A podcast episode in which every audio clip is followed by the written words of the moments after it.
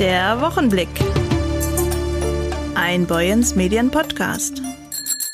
Hallo Achtung, hier kommt der Boyens Medien Wochenblick. Ich bin Jörg Lotze, schön, dass Sie wieder mit dabei sind. Und da sind wir auch schon beim Thema. Es geht heute auch um Fahrräder. Zunächst waren sie im Küstenradgeschäft an der Kokstraße in Brunsbüttel ein echter Hingucker. Mittlerweile sind die Maibu Bambusfahrräder immer häufiger im gesamten Kreis zu sehen und nicht nur dort.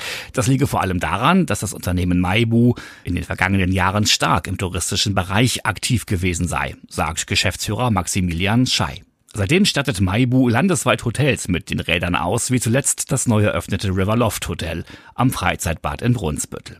Aber auch immer mehr Verleihfirmen würden die Bambusräder in ihr Sortiment nehmen.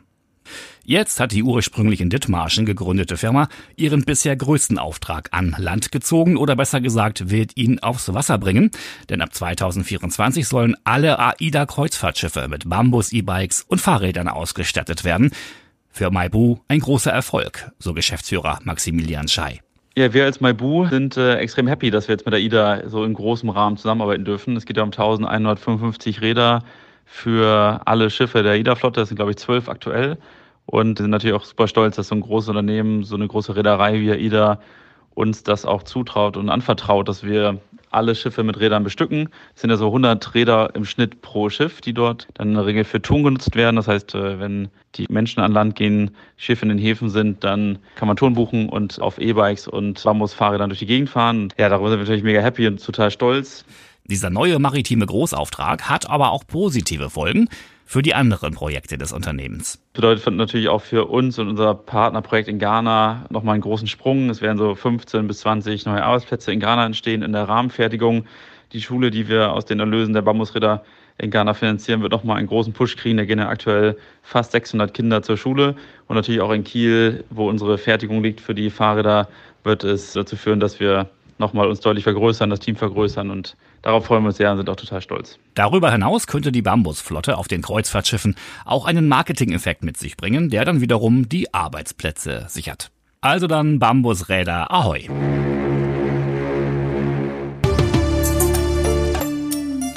Fotokalender mit nackten Models gibt es viele, aber Arsch der Marsch ist da doch etwas ganz Besonderes.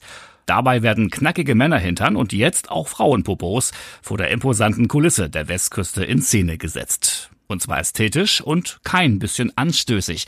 Mein Kollege Maurice Dannberg hat mit den Machern gesprochen. Ahoi aus Studio 2. Hallo Jörg. Heute mit einem Thema, was schon bei mir an der Studiowand hängt. Da blicke ich auf einen landschaftlichen Kalender von der Westküste Dithmarschens, Steinburg und Nordfriesland. Aber Besonderheit ist, vor jedem der Motive steht eine Person nackig mit dem Po zur Kamera. Die Rede ist da vom Arsch der Marschkalender und da habe ich mich doch mal gleich mit den Machern getroffen die ursprünglich aus Heide kommen und nun in Hamburg und in Flensburg wohnen. Ich bin Kia. Ich bin einer der drei Gründer von Arsch der Marsch. Zusammen mit den anderen beiden, Leonie und Johann, haben wir seit 2020 den Arsch der Marschkalender hier rausgebracht. Hallo Kia, weißt du noch, wie ihr auf die Idee gekommen seid zu einem etwas anderen Dithmarscher Kalender? 2019 haben wir uns einen Tag vor Heiligabend mit ein paar Freunden getroffen auf dem Weihnachtsmarkt und nach ein paar Glühweinen stand dann tatsächlich zuerst der Name Arsch der Marsch und dann haben wir ein bisschen drumherum gesponnen, was man daraus eigentlich alles machen könnte.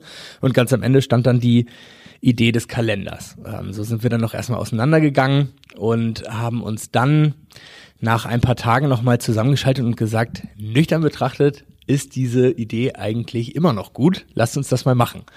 Und so fing es dann langsam an, dass wir Hilfe von verschiedenen Ecken, Freunden, Bekannten, Elternteilen, Familien weiter überlegt haben, wie man das äh, Ganze aufsetzen kann und haben uns auch professionelle Unterstützung geholt ähm, im Doc 1, dem äh, Startup Center vom Flensburger Unicampus äh, und haben mit denen gemeinsam dieses Projekt dann weiterentwickelt, so dass wir im Mai 2020 eine GBR gründen konnten, die Marschgeschneidert GBR und dann sind wir parallel schon direkt eingestiegen in die Fotoshootings für den ersten Kalender. Und das hat dann tatsächlich so gut geklappt, dass wir am 1. Oktober 2020 Verkaufsstart machen konnten. Äh, zuerst mit ganz wenigen Verkaufsstellen. Also wir hatten einen Online-Shop und drei Verkaufsstellen vor Ort. Die größte davon war Scheller Boyens, die Buchhandlung hier in Heide. Und so ging es in seinen Lauf Mittlerweile sind wir im dritten Jahr, also der dritte Kalender wird sozusagen produziert für das Jahr 2023 und der ist jetzt auch schon seit dem 1.10. wieder im Handel. Ja, Schnapsidee und Weihnachten klingt gut, aber ja gar nicht so einfach, einfach mal ein paar Leute, ein paar Menschen nackt zu fotografieren. Kia, weißt du noch, wie ihr gestartet seid vor zwei Jahren mit den ersten Models und den ersten Fotografien? Wir sind so gestartet, dass wir erstmal überlegt haben, wen kann man überhaupt dafür fragen, weil es ist ja schon ungewöhnlich. Äh, die meisten Leute, mit denen wir gesprochen haben, die äh, haben sich noch nie nackt irgendwo fotografieren lassen.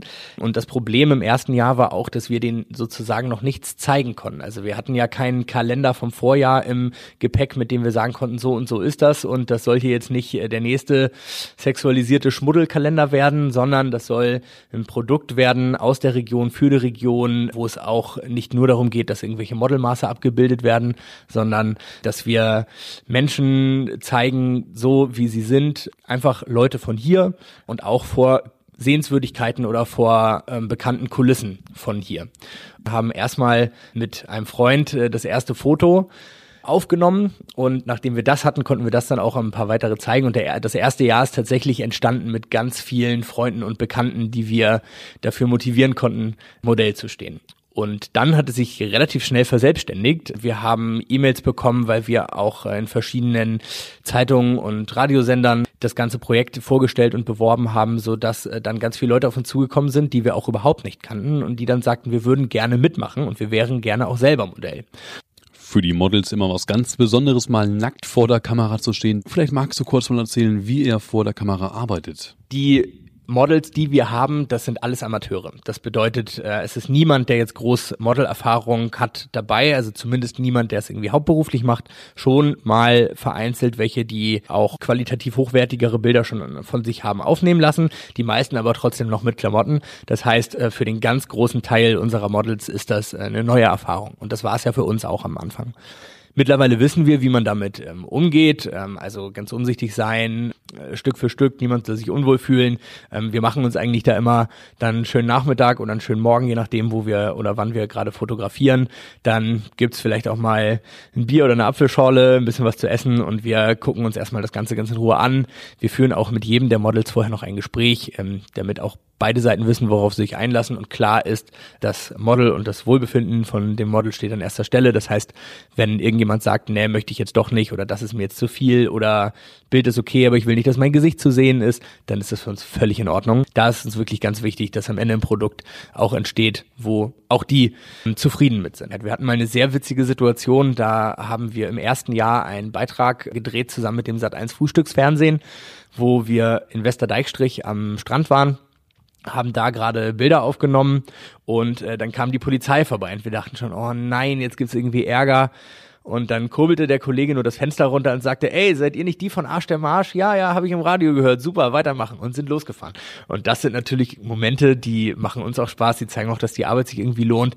Aber wir geben trotzdem uns Mühe, dass wir zu Uhrzeiten unterwegs sind oder an Orten unterwegs sind, wo wir jetzt äh, uns auch im legalen Raum bewegen. Also kein öffentliches Ärgernis heißt es, glaube ich, juristisch äh, erregen. Ganz in Ruhe unsere Bilder machen können, die Models sich wohlfühlen und weiß ich nicht, jetzt kein Kindergeburtstag gerade vorbeiläuft, aber das hat bisher eigentlich ganz gut geklappt und das probieren wir auch so weiterzumachen. In diesem Jahr für 2023 gibt es noch einen ganz besonderen Kalender, nicht nur mit Männerärschen drauf, sondern auch mal den knackigen Teil der Frau ist zu sehen. Ganz neu in diesem Jahr. Warum das? Das kam daher, wir haben uns äh, eigentlich am ersten Tag schon gesagt, das soll hier ein Gegenpol sein zu dem, was man ähm, sonst so kennt. Wir wollten einen klaren Kontrast stellen zu diesen Bohrmaschinenkalendern mit äh, nackten Frauen drauf, die sozusagen als Objekte nur dargestellt werden äh, und äh, gar nicht als ja irgendwie Menschen mit dem Charakter, den sie auch mitbringen und haben gesagt, deswegen wollen wir einen großen Kontrast dazu schalten. Dann haben wir gesagt, okay, nehmen wir erstmal nicht Frauen, die meisten Nacktkalender irgendwie, die man so in den Hinterhöfen der Werkstätten sieht, sind einfach mit Frauen, sondern wir nehmen jetzt erstmal Männer und wir sorgen aber dafür, dass es nicht nur irgendwie Leute mit Modelmaßen sind, sondern alle möglichen. Wir haben schwarze schwarze, weiße, große, kleine, dicke, dünne, alte, junge, alle sind dabei. Alle Haarfarben sind dabei. Er ist ziemlich bunt. Und jetzt im dritten Jahr, jetzt machen wir wirklich den nächsten Schritt. Wir machen jetzt zwei verschiedene Kalender. Einen mit Männern und einen mit Frauen. Und das ist es jetzt. Wir sind sehr gespannt. Die ersten Wochen des Verkaufs sind schon angelaufen und man merkt fast kein Unterschied in den Verkaufszahlen von den äh, Männer- und den Frauenkalendern. Also sie sind beide relativ gleich beliebt. Der Männerkalender noch etwas mehr, weil der einfach auch Bekanntheitsgrad äh, schon erlangt hat und auch eine Zielgruppe, die sich die letzten Jahre etabliert hat. Aber wir sind ziemlich sicher, dass es mit dem Frauenkalender auch genauso gut laufen wird. Und ganz wichtig zu erwähnen, von jedem Kalender, den ihr verkauft, spendet ihr einen Euro. Von Anfang an ganz wichtig, dass das kein Projekt wird, mit dem wir uns jetzt groß bereichern. Äh, jetzt nach drei Jahren kann ich auch sagen, das hat auch so nicht stattgefunden, sondern uns war wichtig, dass wir der Heimat damit was zurückgeben. Für jeden Kalender, den wir verkaufen, egal ob im Online-Shop oder lokal vor Ort, spenden wir ein Euro pro Kalender an einen gemeinnützigen Zweck hier aus der Region. Im ersten Jahr haben wir den ehemaligen Verein des Werner Heisenberg Gymnasiums genommen.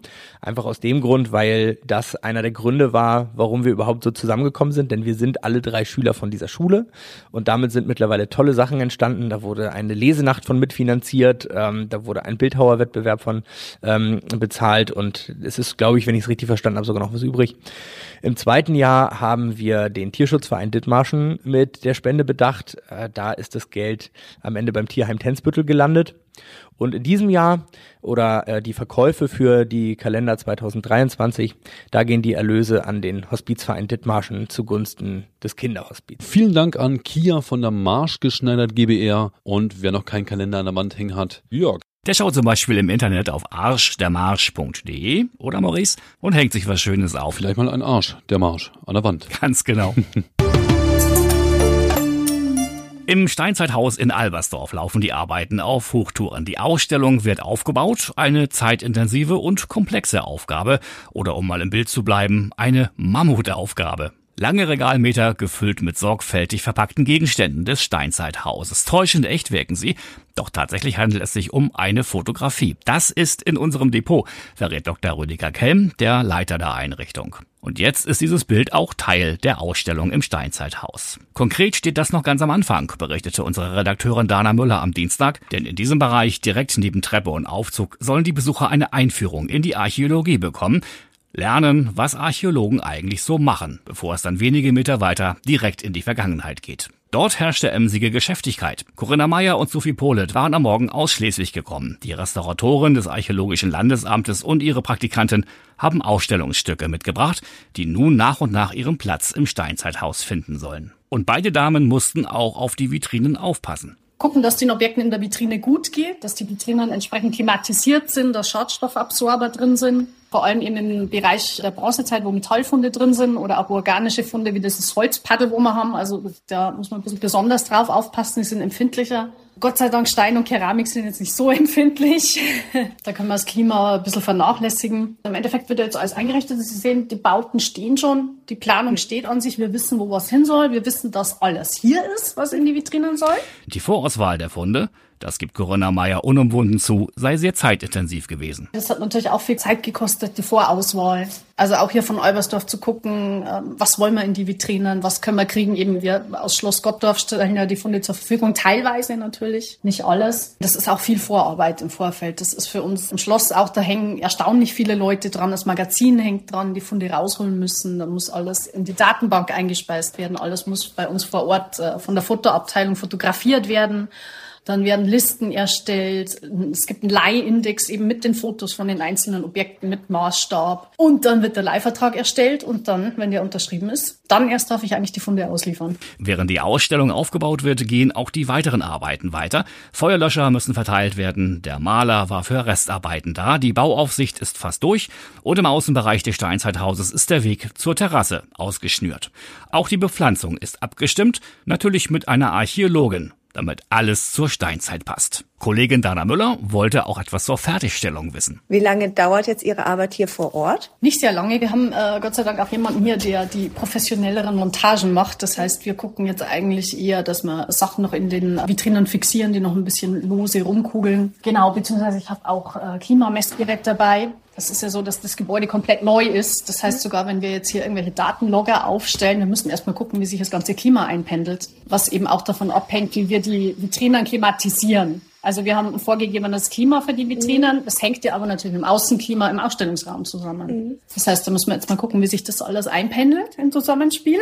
Ähm, auch da hängt mehr dran, als man denkt. Ja, Jetzt schauen wir mal, wie weit wir heute kommen. Wunderbar, vielen Dank. Im Bertelsmann-Lexikon findet sich neben dem Begriff Tabubrecher ein Foto von ihm, könnte man meinen. Auch am Sonnabend im Elbe-Forum machte Ingo Appelt seinem Ruf als Provokateur, der den Finger in die Wunde legt, wieder alle Ehre. Der Comedian, der selbsternannte Staatstrainer, machte Station in Dithmarschen und rockte das mit 260 Karten, leider nicht ganz ausverkaufte Elbe-Forum. Und dabei gab es natürlich auch seine bekannten Parodien anderer Prominenter. Und obwohl manche von denen schon gar nicht mehr an der Macht sind oder vielleicht sogar bereits gestorben, brachte Ingo sie trotzdem mit. Ja, warum eigentlich? Ich habe ihn gefragt vor seinem Auftritt. Also ich mache viel noch, also ähnlich so ein bisschen nachklatschen tue ich sowieso. Ich bin ein alter Nostalgiker natürlich. Es kommt sogar Helmut Kohl wieder vor. Also im Vergleich auch zu Olaf Scholz und ich, also auch die ganze Ampelkoalition, auch die Grünen, auch Frau Baerbock und Herr Habeck und der Herr Lindner und der Herr Kubicki, die kommen vor, klar. Aber auch unseren Gesundheitsminister Dr. Karl Lauterbach, Udo Lindenberg oder Till Schweiger hat er perfekt drauf. Sein Motto, einfach raushauen in meinem Programm jetzt im Moment ist ja so freie Sprache für freie Bürger, endlich mal wieder sagen können, was man, das kann ich ja fast nur auf der Bühne machen. Im Radio wird alles raus, im Fernsehen geht nix, im Internet wird alles geblockt, äh, es gibt immer Menschen, die sich beschweren und das siehst du auch in der Politik. Annalena Baerbock hat ein Buch geschrieben, das hat man ihr übel genommen. Habeck hat ein Interview gegeben mit der Insolvenz, zack ist der weg vom Fenster. Ich weiß dort, Annegret Kramp-Karrenbauer hat einen Witz erzählt im Saarland über Gender-Toiletten, weg vom Fenster. Also man ist sehr angreifbar Gefahr, wenn man sich in der Öffentlichkeit bewegt. Und deswegen bin ich froh, dass es die Bühne gibt. Und da, da hau ich einfach alles raus. Und das ist auch gut so und es tut den Leuten auch gut, einfach mal ohne Scheuklappen durch den Abend zu latschen. Das ist gut. Nun ist er auch schon über 50 und so gar nicht leise. Auch nicht altersmilde? Nee, eigentlich eher nicht. Also ich werde eher altersdreist. nee, es ist natürlich alles ein bisschen besser durchdacht, besser begründet. Also so früher war so die Provokation um der Provokation willen. Da hat man halt mal rausgeguckt, um die Leute zu ärgern. Das ist heute nicht mehr so. Das geht ja um die Leute im Saal, die da sind. Also ich rede ja auch mit den Männern und mit den Frauen und die sind ja da und was ist mit den Kindern. Und dann gibt's dann, hat dann, dann packe ich dann schon auch mal den ganzen Frust so raus und das ist auch notwendig. Aber es ist jetzt nicht mehr ganz so, naja, so pubertär wie früher ist es jetzt nicht mehr. Ingo Appelt hat ein dickes Fell. Schon immer und lässt sich auch ganz bewusst in seinen Programmen vom Publikum ausbuhen und ausschimpfen. Das hält er aus. Will er auch. Ja, der Appelt ist immer eine, ich bin halt frauenfeindlich, schwulenfeindlich, ausländerfeindlich, kinderfeindlich. Ja, ich bin gegen alles. Und das ist, das ist, das ist aber eigentlich sehr menschlich. Wir Menschen sind gar nicht so freundlich. Ich glaube, 90 Prozent der Menschen halten 90 Prozent der Menschen für Idioten. Und das ist einfach so, das ist unsere Art, einfach so mit der Welt umzugehen. Wir grenzen uns gerne ab, mhm. weil wir uns, weil wir wollen schlau sein. Deswegen gucken wir gerne Quizshows. Einfach um festzustellen, bin ich schlau oder nicht. Meistens nicht. Das Programm Demokratie leben wirbt für Vielfalt und will Extremismus entgegenwirken. Kinder, Jugendliche und junge Erwachsene samt Betreuerteams sind aufgerufen, sich mit Projekten daran zu beteiligen. Mit im Boot ist das Bundesministerium für Familie, Senioren, Frauen und Jugend. Auf der kommunalen Ebene gehören zum Bundesprogramm sogenannte Partnerschaften für Demokratie. Auch in Dithmarschen gibt es eine solche. Angesiedelt ist sie beim Kreis in der dem Fachdienst Hilfen im Übergang angegliederten Koordinierungs- und Fachstelle für Demokratie leben. Ansprechpartnerin ist dort Leonie Basting. Mit ihr sprach unsere Redakteurin Ingrid Häse. Frau Basting, was sind die Schwerpunkte von Demokratie leben und wer ist Ihre Zielgruppe? Also im Schwerpunkt beim Bundesprojekt Demokratie leben ist die Extremismusprävention, Demokratieförderung und Vielfaltgestaltung. Das ist erstmal sehr theoretisch klingt, aber letztlich geht es darum, dass wir verschiedene Menschen mit verschiedenen Hintergründen zusammenbringen wollen, um so unser demokratisches Miteinander besser zu gestalten. Und da können wir wirklich ganz vielfältige Projekte fördern, die in diesem Themenkomplex sich aufhalten. Also im Zweifel immer an uns wenden äh, unter demokratie.ditmarschen.de und wir klären dann alle Fragen. Und Hauptzielgruppe sind tatsächlich Kinder und Jugendliche. Jugendliche gelten hier tatsächlich bis 27 Jahre sind wir ganz jung. Deswegen auch junge Erwachsene. Und es geht einfach darum, Jugendbeteiligung auch zu stärken und zu schauen, wie wir unser gesellschaftliches Leben miteinander gestalten können. Und Ziel ist es, dass sowohl Privatpersonen als auch Träger oder Vereine sich an uns wenden können mit Projektideen. Also zum Beispiel möchte ein Verein sich besonders in der rassismuskritischen Arbeit engagieren weil sie zum Beispiel auf dem Fußballplatz einen Vorfall hatten, dann wäre das, und sie möchten das einmal thematisieren im Nachgang, dann wäre das zum Beispiel eine Möglichkeit, sich an uns zu wenden mit möglichen Ideen, wie man das angehen könnte. Das wäre so ein Beispiel. Seit mehr als 20 Jahren baut der Sänger Rod Stewart an seiner riesengroßen Modelleisenbahnanlage. Ebenso der CSU-Politiker Horst Seehofer. Das sind nur zwei prominente Vertreter ihrer Gattung, denn die große Welt auf kleinen Rädern wird von vielen geliebt. Zeitlos. Und das nicht zuletzt auch bei uns in Dithmarschen, dort besonders in Brunsbüttel, wo der Modelleisenbahnclub MEC seinen Sitz und eine große Schauanlage hat. Vorsitzender Jörg Wagner kann, wie aus der Pistole geschossen, sofort beschreiben, was am Modelleisenbahn-Hobby so fasziniert. Es fasziniert vor allen Dingen die Vielfalt. Man findet sich dort wieder, wenn man bauen und basteln möchte, kann man das Ganze sehr technisch gestalten. Die Digitaltechnik, die Verknüpfung zum Computer hat heute unheimlich tolle Möglichkeiten geschaffen. Gleichzeitig kann man sich dem Landschaftsbau widmen. Man kann Dinge, die man in der Natur sieht, umarbeiten. Man kann auch im Landschaftsbau ganz viel selber machen. Man kann Bäume bauen aus wirklich Zweigen und Ästen, aus Moos, wie man es in der Natur findet. Also man kann sich so einbringen, wie man es gerne möchte. Man taucht ein in eine eigene Fantasiewelt. Man schafft sich wirklich sein eigenes Umfeld und trotzdem hat man ein reales Vorbild an dem man sich orientiert. Das ist so diese spannende Kombination. Eigene Ideen, Fantasie entwickeln, Landschaftliches mit handwerklichem Geschick verbinden und so viel Vorbild, wie man möchte, aber so wenig, wie man mag, weil man eben dann trotzdem letztlich in seiner kleinen Welt lebt. Zwischendurch gab es Zeiten, da war das Thema etwas aus der Mode gekommen, insbesondere in den 90er Jahren oder kurz nach der Jahrtausendwende, als verstärkt Spielkonsolen und anderes elektronisches Spielzeug auf den Markt drangen.